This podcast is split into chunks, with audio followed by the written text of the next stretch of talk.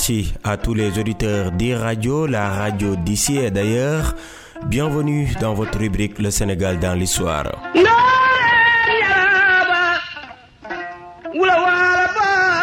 Devant ce micro, Migi Maram Ndiaye, dans ce numéro de votre rendez-vous préféré, Le Sénégal dans l'histoire, nous vous proposons une balade en mer, direction l'île de Gorée. Cette île mémoire qui reste encore Pape Alunsar, un symbole de l'exploitation humaine et un sanctuaire pour la réconciliation. Ne cherchez pas loin, la preuve tangible de l'existence de la traite des Noirs se trouve à Gorée. Bienvenue sur l'île au charme envoûtant où sont venus échouer sur la plage des centaines de milliers d'esclaves qui ont pris à jamais la porte du voyage sans retour. Cette île, longue de 900 mètres sur 300 mètres de large, était appelée Ber par les populations autochtones. C'est le navigateur Denis Diaz qui est le premier à arriver à Gorée en 1444, un endroit stratégique qui était disputé par les puissances coloniales. D'ailleurs, les Anglais vont le reprendre cinq fois aux Français L'île Mémoire constitue un trait d'union entre le passé et le présent.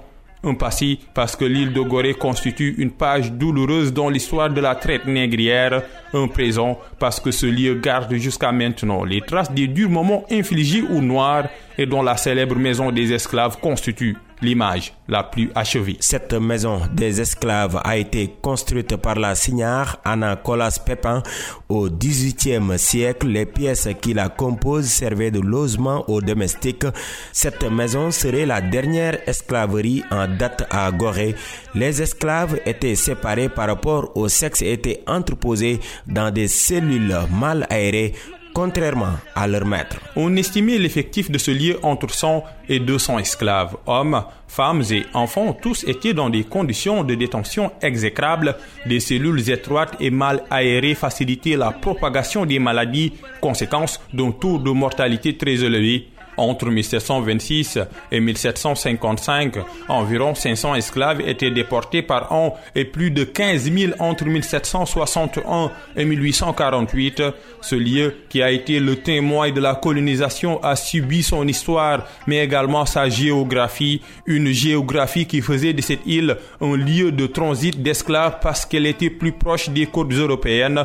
En 1845, Gorée devient le chef-lieu de la division nationale des côtes occidentales de l'Afrique et en 1872, la commune de Gorée fut créée. Il mythique, symbolique et historique, Gorée résiste au temps, façonne le présent et surtout rappelle le passé douloureux de nos ancêtres. Gorée, un lieu témoin de continent africain qui a vu ses fils déportés pour servir l'économie européenne, quatre siècles de servitude, d'asservissement et de domination dont l'île de Gorée garde jusqu'à maintenant les stigmates le monde entier converge vers ce lieu où a été jouée la tragédie de la traite négrière. En 1944, l'administration française décide de sauvegarder l'authenticité du patrimoine historique. En 1975, Gorée est inscrite sur l'inventaire des monuments historiques du Sénégal et depuis 1978, ce lieu figure sur la liste du patrimoine mondial établi par l'UNESCO. Passage obligé pour les étrangers endroit visité par beaucoup de chefs d'État, Gorée garde son charme et son attraction et cela est loin de connaître son épilogue, l'île mémoire où chaque élément raconte l'histoire de Gorée qui est intimement liée à l'histoire du Sénégal. L'histoire de Gorée racontée par Papa Alioune Sarr.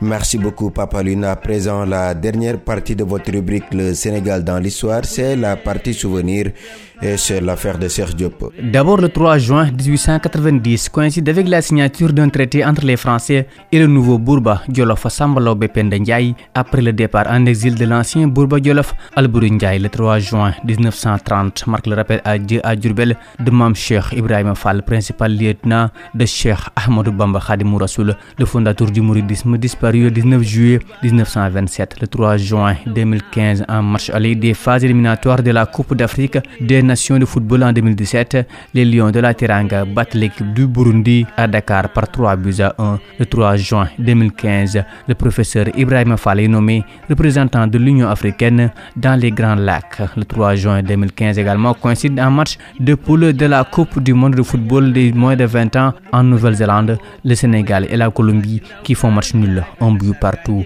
Le 3 juin 2016, en ouverture à Dakar de la 47e session ordinaire des chefs d'État et de gouvernement de la communauté économique des États de l'Afrique de l'Ouest, CEDEAO. Et enfin, le 3 juin 2019, en Pologne, l'équipe nationale de football du Sénégal des moins de 20 ans se qualifie en quart de finale aux dépens de celle du Nigeria, 2 buts à 1. Ces souvenirs mettent un terme à ce numéro de votre rendez-vous préféré, le Sénégal dans l'histoire. C'était le dernier numéro de la semaine présenté par Migui Maram Ndiaye avec l'appui technique de Serine Saludem.